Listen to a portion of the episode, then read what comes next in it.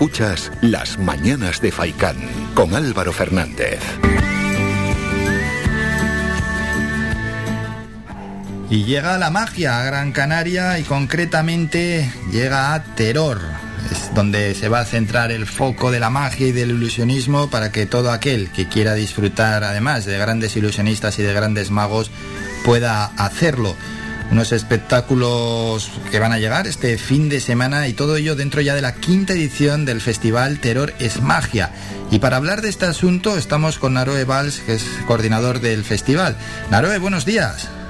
Hola, buenos días, ¿qué tal? Bien, bien, bien. Deseando, bueno, conocer cómo se presenta esta edición, qué es lo que habéis programado y, por supuesto, los atractivos de grandes nombres que van a estar en Terror este fin de semana. Antes de nada, ¿cómo se presenta la quinta edición?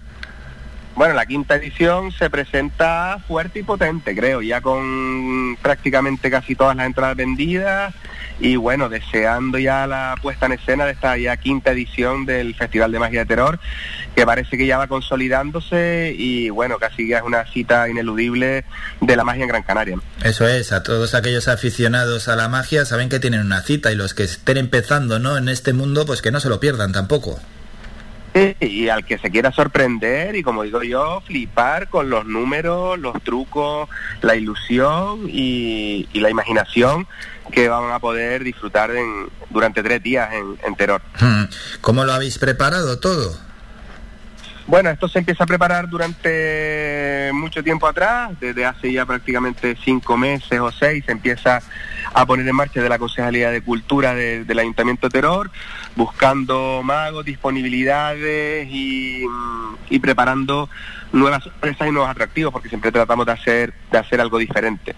Y este año, bueno, eh, serán tres espectáculos, uno el viernes, otro el sábado y una gala final el domingo con representación nacional, canaria e internacional. A un cúmulo de, de magos que, vamos, nos van a dejar con la boca abierta, eso pongo la mano en el fuego seguro. Bueno, qué bueno, qué bueno. Vamos con lo del viernes, que llega allí una televisiva.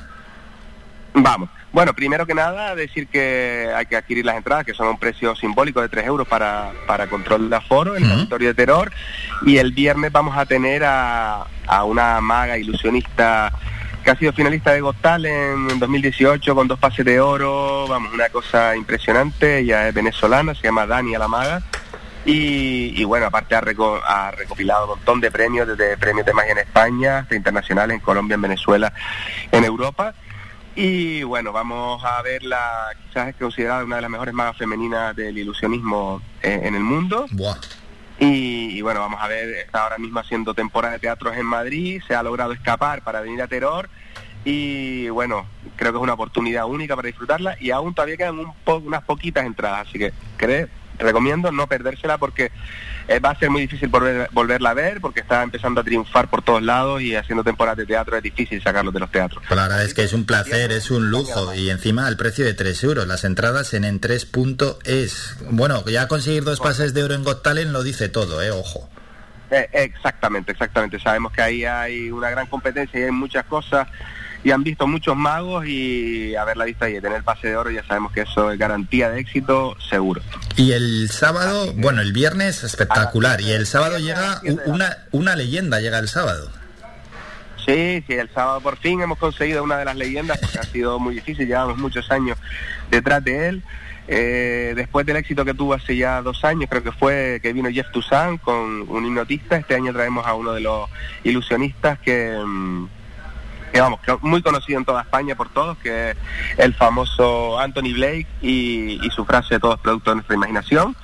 Y, bueno, Anthony Blake viene para, para dejarnos, como digo la cabeza vuelta atrás, para decir, madre mía, ¿cómo es posible hacer todo esto? Y bueno, hace mucho tiempo que no estaba en Canarias y, bueno, y viene al Festival de Terror.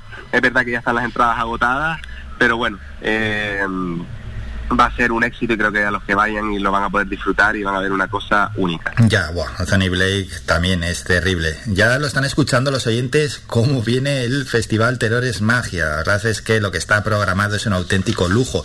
Y luego ya tenemos la programación para el domingo. Sí, ya para el domingo siempre está la representación, como digo yo, canaria, eh, donde a través, con la colaboración del Círculo Mágico de Gran Canaria, el CIRMAC, eh, nos preparamos una gala de mm, con tres, con cuatro artistas, con tres artistas canarios y un invitado nacional, que en este caso es, Dani Polo, que también es otro joven gallego, mago, mm, que tiene uno de los mejores números únicos en Europa. Eh, que nos va a dejar flipando con el número final que, va, va a cerrar la gala, ¿no? Entonces, hace una gala con, con Jessica Gulumal, eh, Aníbal y Mago Willy y el Mago Abel, van a ser cuatro, perdón, cuatro magos y Dani Polo, son cinco durante una hora y veinte aproximadamente de gala de, de pura magia y magia de todo tipo, de magia de cerca, grandes ilusiones y el gran número final de, de Dani Polo. Bueno, que nadie se lo pierda. Además, el aforo, por desgracia, pero bueno, al menos se puede hacer el festival y como está ocurriendo en todas las actividades culturales y de cualquier otro ámbito, es reducido. Las entradas en, en 3.es. Al menos, eh, Maro, lo estamos pudiendo organizar. Sí que es reducido, pero bueno, por lo menos tiramos hacia adelante con el, con el festival. Eso. Exacto, esa ha sido una apuesta decidida y clara que ha tenido el Ayuntamiento de Teror, decir, eh, primero por una parte demostrar que la cultura es segura, por otra parte demostrar que, que, se puede hacer, que se puede programar, que hay intención y que hay que apoyar a la cultura y aunque tengamos esos aforos reducidos, eh, hay que seguir apostando, hay que seguir apoyando y más en estos tiempos y bueno, no se podía parar y no se debía parar porque las circunstancias lo permiten y bueno, con un aforo reducido, pero, pero bueno, con las mismas ilusiones, las mismas ganas de sorprender al público, de que puedan disfrutar de magia, alternativas culturales y más con esta calidad de artistas que, van a presentar el, quinto festival de Terrores Magia. Sensacional, sin duda alguna. Quinto, quinta edición ya de este evento cultural que está dedicado a la magia y al ilusionismo. ¿Cómo ha sido la evolución del festival en estos años? Pues la verdad que empezó como una iniciativa por parte del ayuntamiento muy muy modesta, muy pequeña, sin para probar, para ver cómo funcionaba, para ver cómo funcionaba la, magia anterior y demás, siendo un municipio eh, quizás un poquito alejado y demás. Y bueno, la verdad que los éxitos, los llenos en casi todas las funciones siempre, constantemente y demás, dijimos, oye, pues este hay que, que seguir apostando por él, creciendo y bueno, después de ya cinco ediciones ya casi se puede decir que, el Festival Terrores Magia es una cita mm, imperdible y una apuesta segura en la, programación cultural de Gran Canaria. Y siempre lo digo, a final, el último trimestre del año, es verdad que las fechas han ido cambiando debido a, las circunstancias de, la pandemia, pero bueno, siempre en el último trimestre del año la cita es Terrores Magia con, nuevas sorpresas y nuevas, nuevas apuestas. ¿no? Raro es al espectador que no le guste la magia. ¿Cómo, ¿Cómo está el panorama de la magia actualmente? ¿Cómo lo ves? Hombre, el panorama de la magia cada vez está más, potente, cada vez hay gente joven que está pisando muy fuerte en el mundo de la magia, hay mucho canario y mucho y, mucha cultura de, magia.